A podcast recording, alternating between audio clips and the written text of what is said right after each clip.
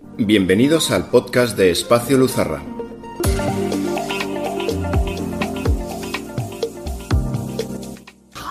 ¿Dónde estaría sin mí? Gollum, Gollum, yo nos salvé, nos salvé. Sobrevivimos por mí. Cualquier persona reconocería la voz de este personaje. Y es que aunque no hayamos visto la película, de alguna manera Gollum, Gollum ya es parte de nuestro imaginario colectivo. Hoy en Paideia hablamos del hombre que vio más allá de lo evidente, el hombre que creó una mitología a la medida de nuestros días. Hoy hablamos del creador del Señor de los Anillos. Hoy hablamos de Tolkien. Y para abordar el tema nos acompaña desde tierras lejanas Marcos Rodes. Marcos es un apasionado de la figura de Tolkien y su creación, y además es un investigador, un inquieto, un buscador. Marcos, buenas tardes, buenas tardes, buenas noches, bienvenido a Paideia. Buenas noches, Andrés. Muchas gracias por invitarme a hablar de, un tema que, que me apasiona tanto. Bien, antes de hablar de Tolkien, hablemos de ti. Eh, para los seguidores del podcast, para que ellos tengan un contexto de la persona que nos va a dar las respuestas que tengamos para contextualizar el coloquio, ¿quién es Marcos Rodes? Bueno, si habría, si hubiera que contextualizar la descripción o una aproximación a, a quién soy yo, pues se me ocurre que qué mejor, mejor manera que hacerlo en referencia al tema que nos concita, ¿no? al tema que nos convoca, que es Tolkien y, su obra. Claro. Pues fíjate, yo leí El Señor de los Anillos hacia el final de la adolescencia o primeros años de la juventud y, y, esa lectura causó un gran impacto en mí. Eh, en cierto sentido, me siento de alguna manera pues heredero de esa lectura, de esa primera lectura de, del Señor de los Anillos. De tal forma, pues a partir de ese momento se despertó en mí pues todo lo que era el interés, el deseo de conocer esos, esos mundos que, de los que nos hablaba eh, Tolkien en sus obras, de ver si quizás otros autores tenían eh, propuestas similares. Y, bueno, en ese sentido de decir que mi valoración personal hace que, a pesar de que he disfrutado con las lecturas de otros autores de, este tipo de, literatura fantástica o, épica, no, no, en el mismo grado, no de la misma manera que me ocurrió en su momento con, con Tolkien y Ser de los Anillos. Mm. Eso me llevó también a querer profundizar e investigar un poquito más acerca de las bases o las fuentes eh, de leyendas, de cuentos, de mitos, sobre las cuales empecé a, vislumbrar que eran el origen de, esta nueva reactualización de los mitos que, nos había traído para este mundo Tolkien. Y, es cierto que en ese momento tomé la decisión de iniciar estudios y, aproximarme a, a centros de formación que me vincularan y que de alguna manera me dieran la posibilidad de conocer todavía más este, este mundo ¿no? y conocer lo que encierra este tipo de, conocimiento en, en, mm. en, un formato de, mito y de leyenda. En la actualidad, eh, todos los cambios que se han ido produciendo en mi vida en algún sentido me gusta pensar que son herederos de, esas, de, esa decisión que tomé en ese momento, fruto de una transformación que había producido en mí esa lectura. Actualmente soy psicólogo y me he especializado en duelo. Y quiero pensar que también de alguna forma pues mi vínculo con la idea de la vida y de la muerte, que es uno de los grandes temas de Tolkien, mm. también guarda relación, que duda cabe, con, con la lectura de, sus obras. Y en la vertiente más, si se quiere, de voluntariado, de alianza con lo positivo, lo bueno, lo bello del mundo, pues eh, también desarrolla una importante labor dentro de lo que es eh, el área de acción social de la Asociación de Voluntariado en Alicante, a la cual coordino, y de un proyecto cultural literario, que es el Libro Durmiente, que soy co-coordinador también aquí en Alicante. Como digo, creo que en cierto sentido me, soy deudor de la obra de Tolkien y creo que todo esto que he hecho a modo de presentación, por contextualizar, eh, tendría relación, como digo, pues, eh, con mi propia definición y con la obra de, este maravilloso autor. Claro que sí, Marcos. sí, realmente creo que eres el invitado adecuado, el idóneo para, para abordar el tema Tolkien. Y bueno, ya lo has dicho tú, desde Alicante nos estamos comunicando. Yo desde Bilbao y tú desde, Alicante. Si me había pasado ese detalle. Y bueno, ya una vez contextualizado, ya una vez que sabemos quién es Marcos Rhodes, cabe hacer la pregunta lógica de quién era J.R. Tolkien, a qué se dedicaba. Bueno, si tengo que hablar de Tolkien, solo lo puedo hacer desde la admiración. Eh, desde la admiración hacia alguien que considero un genio, un coloso. Y, y que ha suscitado, que duda cabe, innumerables ensayos, innumerables trabajos hechos por biógrafos que han tratado de explicar, de presentar la vida de, de, una persona que, que, yo creo que es singular, sin duda. Tolkien era, eh, fue inicialmente profesor de anglosajón en Oxford y luego pues, eh, profesor de lengua y literatura. Eh, eso por, una primera aproximación a su, figura, a su figura, si se quiere, dentro de lo académico, de lo docente. Pero era mucho más, era, era alguien que tenía la enorme capacidad de sentir eh, la magia, la musicalidad de las palabras y eso en algo que él definía como el humus de mi mente, que, es materia lingüística, ¿no? Eh, las leyendas y los personajes y las historias que creaba salían precisamente de su mente, que era materia lingüística. ¿Y en qué podemos encontrar ello? Con, un origen filológico a toda su producción, pues eh, lo podemos encontrar en que hablaba o tenía un gran conocimiento, en algunos casos un gran dominio de 17 lenguas. Solamente este dato solamente este dato ya eh, yo creo que nos haría sorprendernos, ¿no? porque nos estaría hablando de alguien con unas capacidades que no son, en absoluto, no son, sobrepasan lo normal.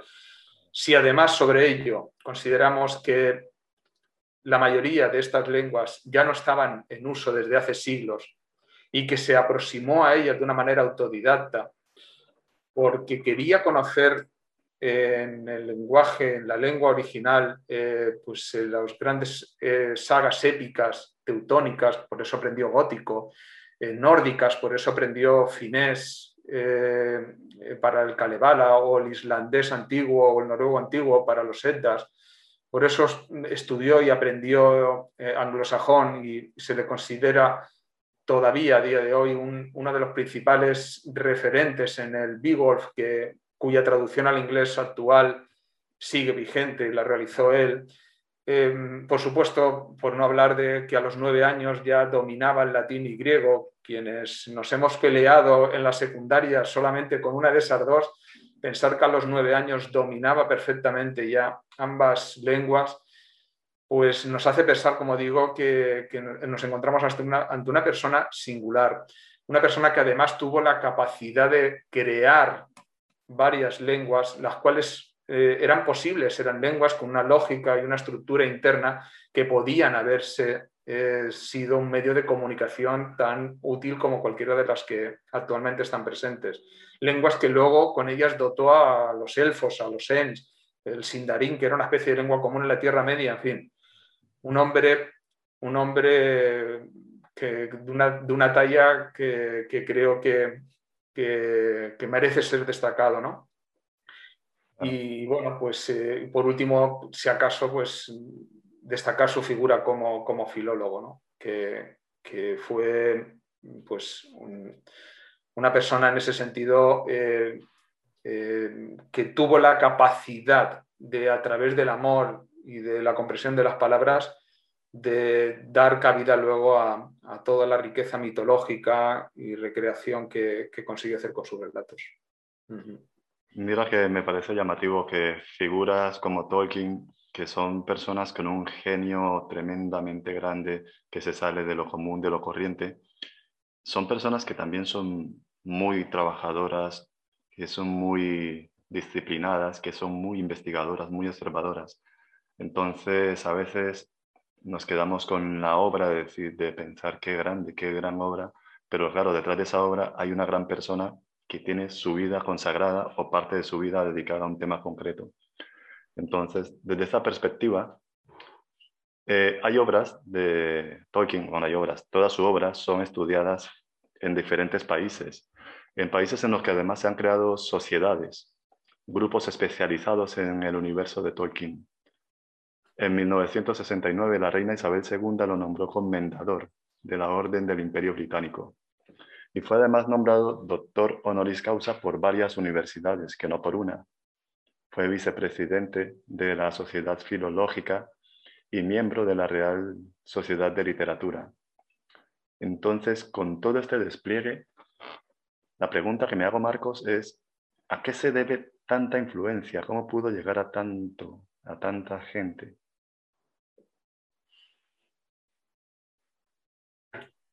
A ver, en cierto sentido, solo la creación, solo el que haya creado o recreado, descubierto mm, la obra más significativa de él, que es El Señor de los Anillos, ya merecería todos estos reconocimientos.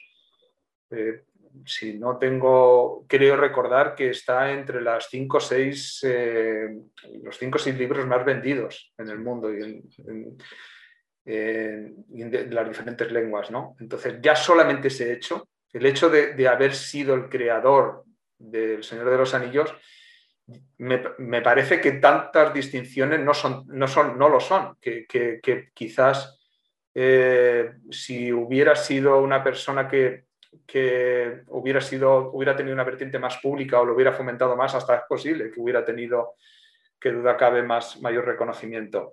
Aunque si vamos a ver que duda cabe que que el mayor reconocimiento se le han dado los millones y millones de lectores que ha tenido, que ha tenido Tolkien.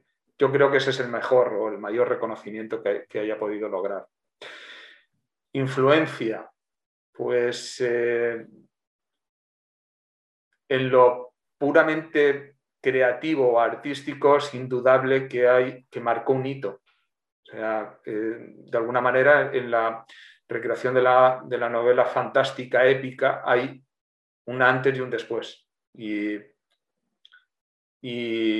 indudablemente en ese ámbito, pues eh, los continuadores llegan hasta nuestros días y con más o con menos atino en sus propuestas, pero de alguna manera todos eh, se sienten herederos o deudores de Tolkien. ¿Qué ocurre además con todo ello? Pues que esta, esta obra, El Señor de los Anillos, lo que, lo que llevó de alguna manera, lo que ha podido eh, generar es un ensombrecimiento de la figura propia de Tolkien en el otro aspecto que es el filológico. Y aquí, puesto que me da socio, sí que me gustaría recordar que eh, Tolkien, como profesor en Oxford especialmente, pues eh, fue el, de alguna manera el, profesor de la generación de filólogos más importantes que se ha producido en Inglaterra durante el siglo XX, a los cuales les dio clases y sintieron la fascinación por, por, las palabras probablemente a través de Tolkien. Y otro de los méritos que no todo el mundo conoce, porque nos quedamos quizás con, como digo, con el relumbrón que tiene el Señor de los Anillos, es que Tolkien logró cerrar la brecha que se había abierto, un cisma que se había abierto en Oxford entre la literatura y la lengua. Y él consiguió cerrar esa, esa brecha. Y eso se le debe a, la obra mm, o a la capacidad, al talento de, este viejo profesor de Tolkien. Mm. Fíjate que hay cierta, cierta similitud entre la obra de Tolkien y la de C.S. Lewis, el autor de, las crónicas de Narnia, que por cierto eran amigos. ¿Cabría afirmar en este caso que se influyeron mutuamente o simplemente tenían el mismo punto de vista? Pues es, parece parece un hecho cierto y además incuestionado, incuestionado que, o no cuestionado que, al parecer Tolkien era refractario a, las eh, influencias críticas de, las demás personas. ¿no? Eh, él formaba parte, junto con Luis, de los Inklings, que era una especie de club académico de profesores donde, bueno, especialmente, pues quienes más, quienes más representatividad tenían era indudablemente Luis y, y, Tolkien, ¿no? De, este, mm. de, este, club. Y hacían lecturas compartidas y, y, de alguna manera, al hacer esa lectura compartida, se sometían de alguna manera, pues también a, al valor, a la crítica o a la construcción que pudieran dar los demás. Pues parece ser que eh, Tolkien no, no era eh, fácil de roer y no, no los comentarios que le pudieran hacer no le desviaban del criterio que él consideraba seguir. Mm. Sin embargo, el propio Luis sí que, sí que en sus eh, cartas y escritos eh, sí que reconoce la influencia, la, la importante influencia que ejerció en él Tolkien. Desde dos aspectos. Uno, que yo creo que no es baladí, que es el personal, puesto que eh, Luis había nacido en una familia protestante y mm. por diferentes motivos se había derivado hacia el agnosticismo. Y va a ser precisamente Tolkien quien, especialmente en una conversación compartida con otro interlocutor, de alguna manera le genera, si me permitís la expresión, una especie de epifanía a Luis y le permite conectar precisamente con eso que tú hablabas, de esa conexión eh, de, en la visión que tienen de aporte y profundidad de los, de los mitos. Y vuelve Luis de alguna manera a conectar con sus fuentes, en este caso cristianas, dentro de la iglesia anglicana. Mientras que Tolkien era católico, ¿vale? pero sí que tenían en común de alguna manera esa base del cristianismo como, como fundamento de, ideológico y religioso y espiritual de su obra. Y también en lo artístico. También en lo artístico, eh, eh, Luis se sentía de alguna manera, o llegó a reconocer que en algunas de sus creaciones había tenido mucha, mucha influencia Tolkien. Muy honesto. ¿De qué le sirvieron? Perdona, es que sí que me gustaría también aclarar un tema que es de qué le sirvieron los Inklings a Tolkien y especialmente Luis. De motivación, de ánimo, puesto que durante 10 años durante 10 años estuvo Tolkien leyéndoles El Señor de los Anillos a los Inklings, especialmente a Luis. Si no hubiera sido por ellos, él que no anhelaba el éxito ni, ni la publicación de sus obras y que lo hacía por el propio gusto del artista de recrear, probablemente, si no lo hubieran animado a que la publicara, probablemente sería una obra, una obra desconocida para nosotros. Habría quedado en el seno de su familia. Claro, claro. claro. Mm. Es que imagínate, tremenda influencia compartir tertulia con, con Tolkien. Eh, ¿Te imaginas a, Luis y a Tolkien hablando de dragones, de, bueno. De, bueno, nada más de pensarlo se nos, se nos dibuja una sonrisa, ¿verdad? Sí, sí, pero esto ya cuando hemos visto y hemos leído sus libros, porque antes seguramente pensaríamos que eran dos chalados que están hablando de cosas raras, porque somos así. somos así, vemos el arte desde un punto de vista a veces muy, muy elemental, muy básico. Eh, ¿Qué te iba a preguntar, Marcos? Eh, Tolkien repudiaba la guerra, él era un pacifista. Y sin embargo, él se unió al ejército británico en la Primera Guerra Mundial. Entonces él en la guerra vio cosas que, bueno, le llevaron a plantearse que la sociedad estaba en una especie de locura, locura colectiva. Y a través de las palabras él intentó dar esperanza y recolocar esos cimientos de la memoria colectiva. Entonces, se podría considerar que Tolkien combatió la barbarie con la pluma. ¿Y eso qué quiere decir? Que para Tolkien esta realidad material es una y existe otra, que es la otra cara de la moneda, y que juntas conforman una misma. Qué interesante esto que estás comentando.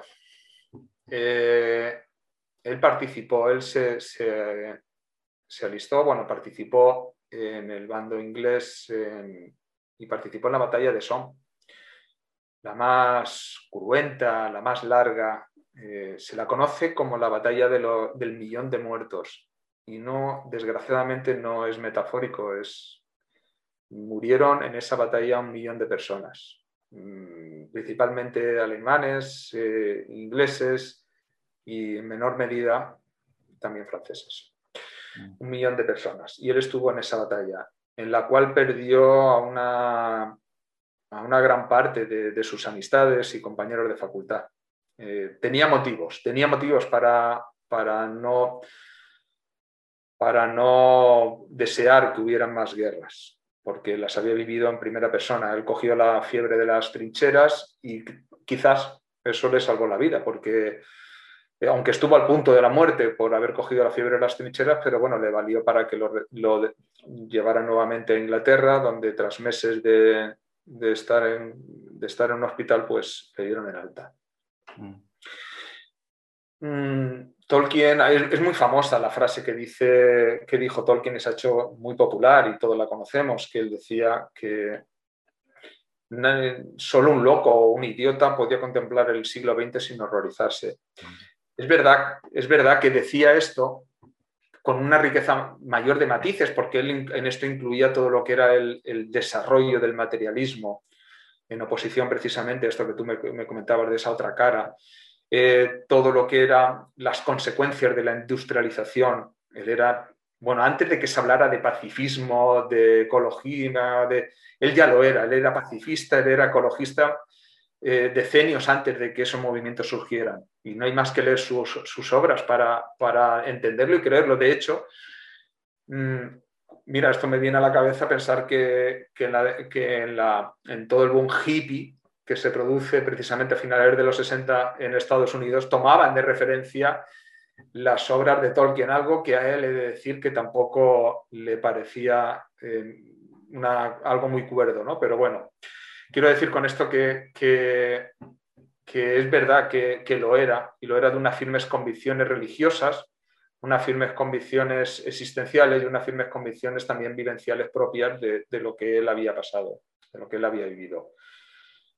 Y, qué duda cabe que todo ello pues, pues tuvo luego un reflejo, una continuidad en, su obra, donde podemos de alguna manera vislumbrar eh, algunas de sus experiencias personales en, algunos de sus pasajes. Mm. Eh, Tolkien escribió muchas cartas. De hecho, un filólogo le encantaba escribir, le encantaban las palabras. Y cartas que respondía a mucha gente que le escribía, algunas personales, de hecho, esas cartas están editadas en un libro. En la carta 142, él habla sobre su amor por los mitos y su fe religiosa, y que juntos, juntos componían una especie de mitología que era como el eco, el eco divino de la verdad. Y él expresó este punto de vista en un poema llamado Mitopoeia, que no sé si lo he pronunciado bien. Y en este poema él reafirma la idea de que los mitos contienen ciertas verdades fundamentales. Y esto mismo afirmaba Blavatsky. Entonces la pregunta sería si existe alguna relación entre su obra y el ocultismo. Tolkien, esta, es una pregunta que a mí en su día me, me movió a, a tratar de descubrir o de encontrar ese posible vínculo. Y he de decir que mm, después de, esta búsqueda o este intento, mm, me queda a mí al menos me queda la convicción de, de los fundamentos profundamente religiosos cristianos, católicos de, Tolkien.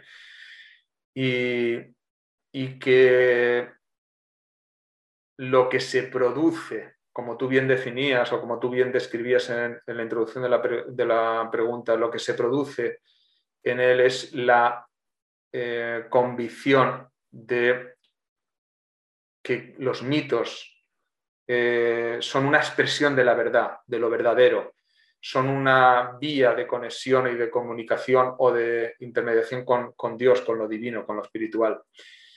Si acaso la singularidad que le otorgaba a los evangelios era que él consideraba que esos mitos, eh, era igualmente para él un mito, lo que pasa es que en este caso pues habían sido inspirados por Dios y que los hechos en, ello, en, ese, eh, en estas narraciones, en la de los evangelios, correspondían, no sé, habían tenido una realidad. Eh, sigo convencido, yo, soy, no, porque lo crea yo, porque donde he leído en, los numerosísimos ensayos y biografías que se han hecho sobre su, figura, no hay ninguna, ninguna eh, propuesta alternativa a esto que, estaba comentando. En su círculo próximo, eh, pues estaba Williams, que, eh, también pertenecía a, Charles Williams, que también pertenecía a los Inkling, y él sí que era un ocultista y probablemente sí que tuvo conocimiento y conexión con, esta tradición y con la figura probablemente de, Blavatsky. Sin embargo, eh, Tolkien y William no, no, no, había una relación tan, tan estrecha y, de tanto reconocimiento mutuo como sí que se produjo con Lewis, por ejemplo, ¿no? Tolkien mm. con Lewis. Con lo cual, eh, no, hay nada que nos haga pensar que, la figura de William pudo influir en ese aspecto en, Tolkien. Mm, por último, se me ocurre en todo caso que las fuentes en las que bebe eh, HPB, Blavatsky y Tolkien son las mismas. El valor que le da a los mitos en ambos casos son los mismos, son los de alguna manera interceden entre el ser humano y lo espiritual o lo divino. Acogen una realidad, una verdad que solo puede ser expresada en ese, eh, con ese formato, con esa, con esa textura. Y que en ese sentido sí que de alguna manera pues ambos recurrieron de alguna forma pues a, pues a un origen eh, de leyenda que era, que era el mismo y teniendo un planteamiento también con los mismos eh, tan parecido, pues, pues creo que de alguna forma podemos encontrar ahí la mayor vinculación entre ambas figuras. Mm. Fíjate que se dice que todos tenemos una chispa divina, una parte de luz. Y yo me imagino que desde esa parte luminosa, en algún momento todos, o en muchos momentos, sentimos el deseo, la necesidad de cambiar el mundo, cambiarlo para bien. Y cuando digo el mundo no me refiero al mundo físico, sino a ayudar a la humanidad de alguna manera. Y desde este punto de vista, Tolkien humanizó a sus personajes y los dotó de unos ideales elevados que supongo que la idea sería devolver la armonía a su mundo, a ese mundo de los personajes. Podríamos decir que en cierta manera también esos ideales y esa armonía son su aportación, la de Tolkien, a este, nuestro mundo, a nuestra humanidad. Pues yo querría pensar o me inclinaría a pensar que sí, y además lo haría con cierta, con cierta convicción. Eh, este mundo eh, que él llamaba eh, mundo primario, puesto que de alguna forma representaba la, parte arquetípica de, la creación divina, donde se desarrolla nuestra vida, cotidianidad.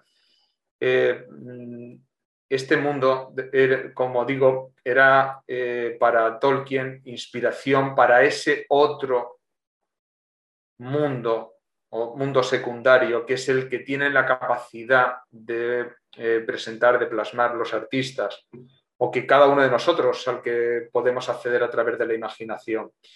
Lo único que ese otro mundo secundario eh, que, pertenece a la obra de Tolkien, lo único que se le exige, según Tolkien, o se le debería exigir, es que tenga coherencia con sus propias leyes y con las leyes de este primer mundo. De, este mundo primario. De manera que si utilizáramos una terminología similar a la que él utiliza, la de Kohlereich, eh, de manera que podamos suspender eh, el principio de incredulidad, que podamos sumergirnos en la obra de forma que eh, la estamos viviendo como si tales hechos hubieran ocurrido. Algo como similar a lo que nos ocurre cuando leemos las sagas, leemos las leyendas épicas, leemos los mitos nos aproximamos a ello, que era la intencionalidad última de Tolkien. Y creo que si eso, si eso fue útil para la humanidad en el pasado, no me cabe duda que también lo ha sido en el presente la obra de Tolkien. Y aquí a lo mejor pues se me ocurre hacer una lectura de lo personal a lo, a lo global o a, lo comunitario. Si a mí me transformó, si a mí me hizo soñar con una vida de esfuerzo, de, compromiso, de, identificación con lo bueno, con lo bello. Quiero pensar que a los cientos de miles de millones, o sea, perdón, a los cientos de millones de lectores que, han tenido la posibilidad de aproximarse a, la obra de Tolkien les habrá pasado algo similar. Y si es así, este mundo primario de Tolkien creo que eh, en alguna medida habrá salido eh, transformado y mejorado gracias a, su obra. Eh, está claro que una, una obra que se acerca bastante o que tiene ese componente mitológico profundo, que es al final la fuente de donde beben las grandes literaturas sagradas, algo de, atemporalidad tiene. Eso está claro. Fíjate, ahora mismo se cumplen 20 años desde que se estrenó en cines la trilogía del Señor de los Anillos. Luego, por otra parte, hay una famosa franquicia de entretenimiento que anuncia el estreno sobre septiembre de este año de una serie, espérate que la tengo por aquí apuntada, La Segunda Edad de la Tierra Media. ¿Qué podríamos esperar de todo ello, Marcos? Ambas producciones tanto la de hace 20 años como la serie que se quiere, con el conocimiento que tengamos ahora de la serie que no hemos visto aún, rivalizan o se complementarán? Que no sé hasta dónde me puedes responder tú, sabiendo que no hemos visto la serie todavía. Puedo, como cualquier mm, fan friki del Señor de los Anillos de Tolkien, eh, tengo mi opinión como cada uno tendrá la suya, acerca de la trilogía de, Peter Jackson, la que, como tú bien comentabas, hace 20 años que se estrenó. Y aceptando que, habrá una mejora de medios tecnológicos y de efectos especiales, somos muchos los que creemos que, esa versión es, en cierto sentido, la definitiva, porque Peter Jackson supo captar la, el espíritu, los valores de Tolkien y creo que están perfectamente recogidos en, la trilogía. Entonces, que ahora eh, se pudiera rodar con mejores medios, no sé si podría mejorarse en algún grado lo nuclear del Señor de los Anillos que está recogido en esa, en esa trilogía. Es verdad que ahora anuncian con un presupuesto astronómico, las cifras que proponen eh, marean, mm, esta serie que, van a estrenar para, para finales de este año. Yo estoy encantado, porque además Peter Jackson he leído que se ha sumado al proyecto. Eh, con lo cual tenerlo ahí en, de alguna manera pues sobrevolando lo que se esté haciendo al respecto me da cierta tranquilidad por, precisamente por lo que fue capaz de hacer en el pasado. Así es que yo seré eh, de, quienes estén esperando eh, cada semana pacientemente una nueva dosis de entretenimiento para conectar con estas, para mí, sagradas historias de Tolkien. Espero que, lo hagan bien y que, y que no solo no rivalicen, sino que, que sean una, un estupendo complemento. Claro que sí, claro que sí. Mira, asumiendo que, los libros de Tolkien van, más allá del simple cuento o del género de aventuras o de fantasías, eh, ¿cuáles serían los grandes temas troncales de la obra de Tolkien? Pues esto fue motivo de, esto fue motivo, en alguna ocasión he tenido, he tenido la posibilidad de, tener eh, la posibilidad de, hablar sobre Tolkien y los grandes temas en pues, un formato de charla, de coloquio. Y precisamente le dediqué mucho tiempo a, esto porque creo que es eh, importante para quienes se quieran aproximar a la obra de Tolkien. Los grandes temas, mm, y en esto también hay consenso en la obra de Tolkien, son la vía heroica. Mm. Eh, nos propone a través del gran conocimiento que él tenía de todas las leyendas épicas, nos propone una vía de acción, una vía de, compromiso, que duda cabe también, de, esfuerzo y de, y de valor. Y, lo hace a través de, yo creo que esto es importante que lo destaquemos, lo hace a través de, unos protagonistas que son hobbies, especialmente Frodo y Sam, eh, que, que, su mayor valor o grandeza lo podemos encontrar precisamente en, su humildad, en su capacidad de sacrificio, en su compasión y en una, en una voluntad con una enorme determinación que les lleva a asumir una carga, eh, bueno, pues como es la propia de, destruir el anillo y salvar a la Tierra Media. Parece que Tolkien nos estuviera diciendo con estos personajes que, se nos parecen tanto a pues, una persona como tú, como yo, como cualquier otra, parece que nos quiera decir que todos nosotros nos podemos poner de puntillas y llegar a ser, pues, llegar a conseguir la mejor versión de cada uno de nosotros. Mm. Porque no, no, es Ulises, no es, eh, no es Hércules, eh, quienes nos está dibujando como, como grandes protagonistas, sino seres con los que nos podemos identificar. El otro, otro de los grandes temas, hemos hablado ya un poco de él, es la lucha del bien y el mal. Y aquí también sería interesante simplemente hacer el apunte de que la visión de Tolkien es la agustiniana y tiene mucho que ver con el cristianismo y con el neoplatonismo, en el sentido de que para Tolkien eh, el mal Mm, no tiene esencia, no tiene realidad, solo es la degradación del bien. Eru y Lúvatar, con la música de los Ainur, es la que, la que, el que crea, primeramente con el verbo y luego con la música, el que crea la Tierra Media. Y lo hace desde la bondad, desde la belleza, de la justicia. Y va a ser Melkor, el primer señor oscuro, y luego pues toda la saga que le continúe, los que van a deformar, a degradar, a pervertir el bien, pero no tienen esencia en sí mismos. El efecto Nazgul es el del terror, es el que puede hacer que la gente sienta, se quede paralizada ante su presencia, pero cuando se destruye el anillo, se desvanecen, desaparecen. Los trolls son la degradación de los Ents, los orcos la degradación de los elfos, o sea, el mal es la degradación del bien, pero no tiene esencia. Y me parece una de las ideas más bellas y que merecen ser rescatadas y, destacadas de la obra de Tolkien. Y, bueno, pues el otro gran tema yo creo que tiene que ver con el tiempo, la temporalidad, la muerte.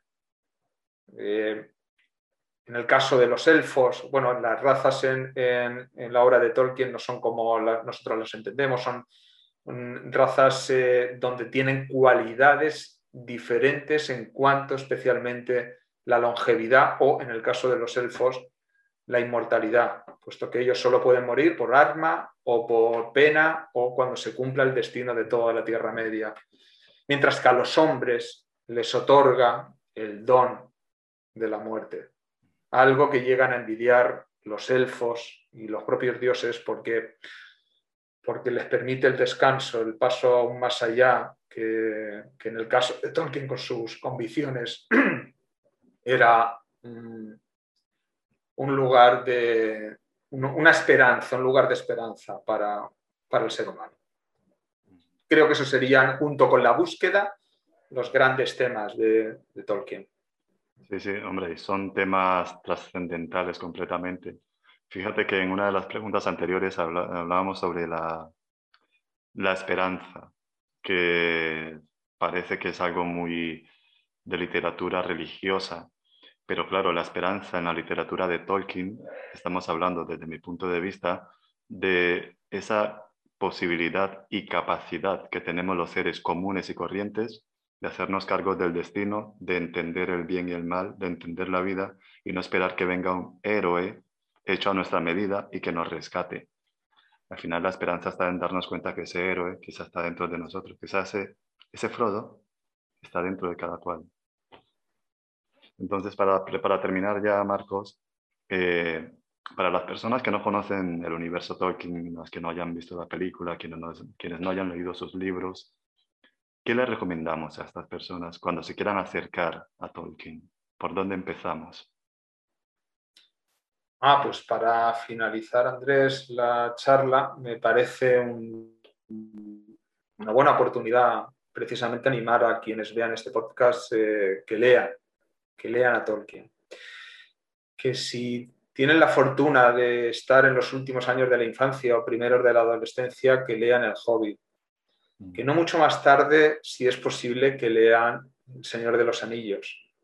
Que queden impactados con la belleza, con el bien, con el espíritu heroico de búsqueda de la verdad y defensa del bien, para que de alguna manera esa impronta les acompañe el resto de su vida. Y si se quiere, más adelante, cuando uno ya sea un friki reconocido y admirador de Tolkien, que, que le dé cabida al Silmarillion y, y, al ensayo de sobre los cuentos de hada para poder entender mucho mejor eh, de dónde surge la historia del Hobbit y el Señor de los Anillos y de dónde surge la, eh, la intención creativa de Tolkien con su obra. Pues... Lean o relean, pero lean. O relean, eso es. Marcos, muchísimas gracias. Gracias por acompañarnos, gracias por estar con nosotros esta noche. A la gente que nos sigue el podcast también muchas gracias. Ya sabemos que cuando queramos saber algo de Tolkien, vamos a buscar a Marcos Rodes y él nos dará las respuestas que necesitemos al respecto. Así que familia, muchas gracias Marco, que tengas buenas noches y hasta la próxima. Muchísimas gracias a vosotros, de verdad. Hasta la próxima. Nunca pensé en este final. ¿Final? No, el viaje no concluye aquí.